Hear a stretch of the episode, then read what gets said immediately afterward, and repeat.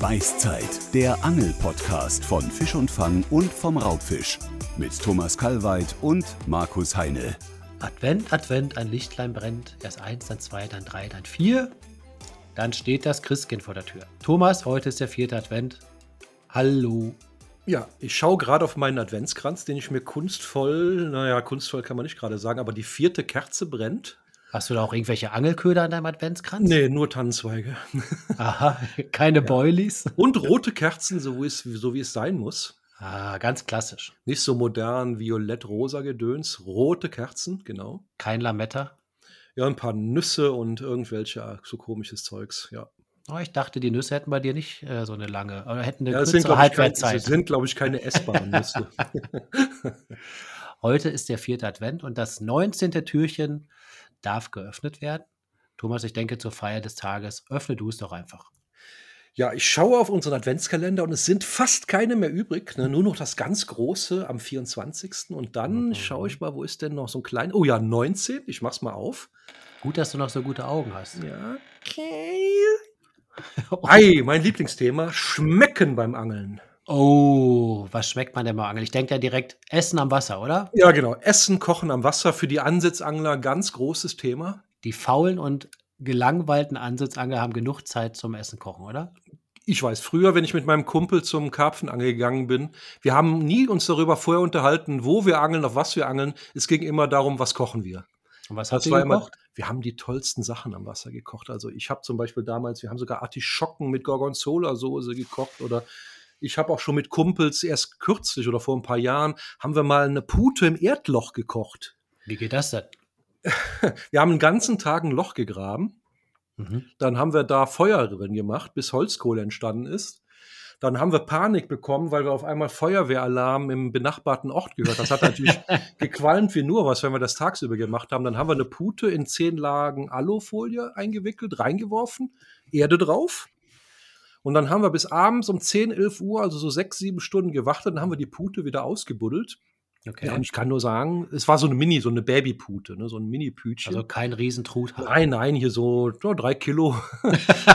also drei- für zwei drei- Leute, für für drei zwei Personen. Leute. Wir waren, glaube ich, zu dritt. Wir waren zu dritt. Ja, und es war eine Offenbarung. ne? Also es war eine tolle, wir haben natürlich gerödelt, wir haben da, wir haben so, so sehr harten Boden da bei uns.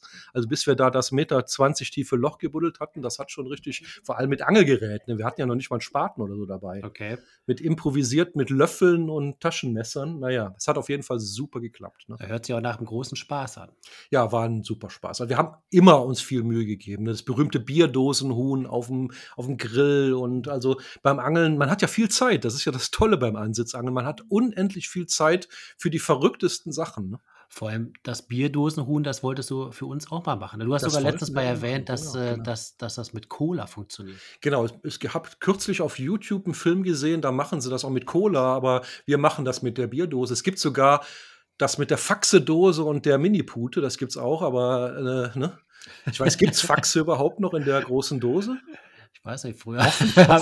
Hoffentlich. ja, ich denke auch, das ist Kulturgut. Ja, das war Kulturgut. Unsere Jugend, Markus, unsere Jugend. Ah, herrlich. Es gibt ja noch beim Schmecken am Wasser eine ganz andere Thematik, und zwar ist das ja die Verwertung des Fangs. Das muss man ja auch sagen. äh, Das ist ja eigentlich ein sehr großes Privileg, dass wir Angler ein Lebensmittel fangen können, von dem wir wissen, woher es stammt, von dem wir wissen, es hatte bisher ein gutes Leben und das höchstwahrscheinlich auch noch gut schmeckt. Genau, das ist ja ein absolutes Privileg. Und ich sag mal, so frisch äh, kann kaum ein Mensch auf diesem Planeten Fisch genießen wie wir Angler.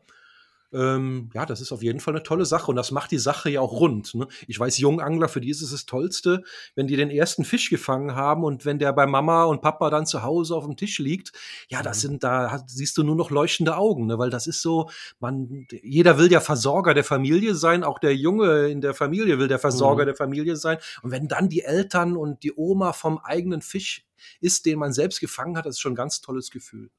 Ja, es ist schon ganz interessant. Ich habe ja einen fünfjährigen Sohn, den Leo. Und wenn ich mit dem Angeln gehe, dann sagt er eigentlich bei jedem Fisch, können wir den essen. Und es ist jetzt nicht so, dass er so Ja, das ist- verfressen das ist ja auch aber durch es ist, Zwang, es, ja.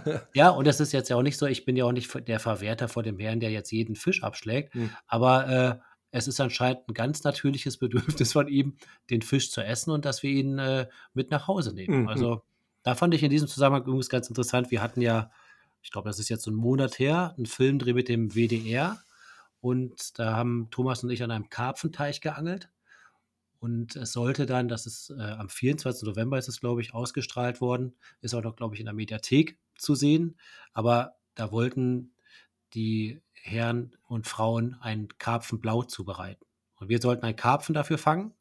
Und äh, die Anna Planken, die Moderatorin, die hatte uns dann während der Reportage so gefragt, wie wir denn den Kindern auch das erklären, dass man einen Fisch tötet.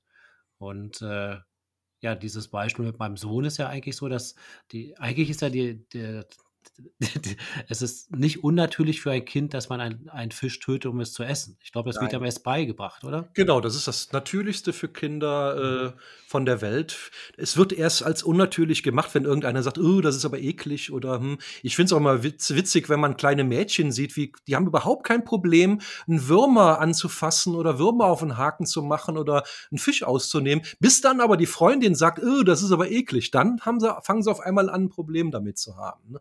Aber, aber kleine Kinder haben da überhaupt kein Problem damit. Ja, und ich weiß noch, uns wurde ja im Wasser da ein Karpfenblau serviert. Und da muss ich sagen, ich habe mal ganz früher, ich glaube vor 20 Jahren, das letzte Mal Karpfenblau gegessen und das fand ich ein bisschen äh, fies. Also der war so wabbelig und äh, hat nicht gut geschmeckt. Aber der uns da serviert wurde, der hat erstaunlich gut geschmeckt. Genau, es war ein kleiner Karpfen, das ist natürlich das Geheimnis. Ne? Also ich glaube, der war ja so anderthalb Kilo, zwei Kilo vielleicht. Ich glaube, dass die genau richtig gut schmecken. Natürlich so ein 40 Pfund Karpfen oder so, das ist schon, glaube ich, schon eine andere Geschichte. Der ist dann mehr so fetter und Gelee-artiger. Ne? So die kleine Größe, das ist so die beste Speisegröße, glaube ich. Welchen Fisch isst du denn sonst am liebsten? Also ich esse sehr gerne Forellen, vor allem aus dem Mittelgebirge. Ne, das muss keine aus dem Hochgebirge sein, die schmecken nämlich meistens nach nix. Dann natürlich Barsch und Zander, logisch, aber auch Meeresfische. Ne? Also da ist, ist Dorsch, glaube ich, mein großer Favorit. Ja, da stimme ich dir zu. Ja. Dorsch ist schon lecker. Ich finde Halbut auch gut. Dann natürlich so gebeizten Lachs oder so. Ja, klar, das, das geht alles. Ja. Und ganz vorzüglich so Meter 20 Zander. Das ist natürlich. Ja, die schmecken natürlich am allerbesten. aber ja. ja. Vielleicht fangen wir mal ein, Thomas. Man weiß oh, es ja nicht. Oh ja, wir bemühen uns, ja. Aber jetzt wünsche ich dir noch einen schönen vierten Advent. Genau, ich schaue noch meinen Kerzen ein bisschen zu. Ne? Ja, und isst, isst doch so ein Nüsschen. Ja, ich werde mal eins probieren. Da sieht eins so, das glaube ich rot bemalt, das sieht ganz lecker aus. Allen zu Hause auch noch einen schönen Sonntag und wir hören uns morgen zum 20. Türchen. Bis dann. Bis morgen.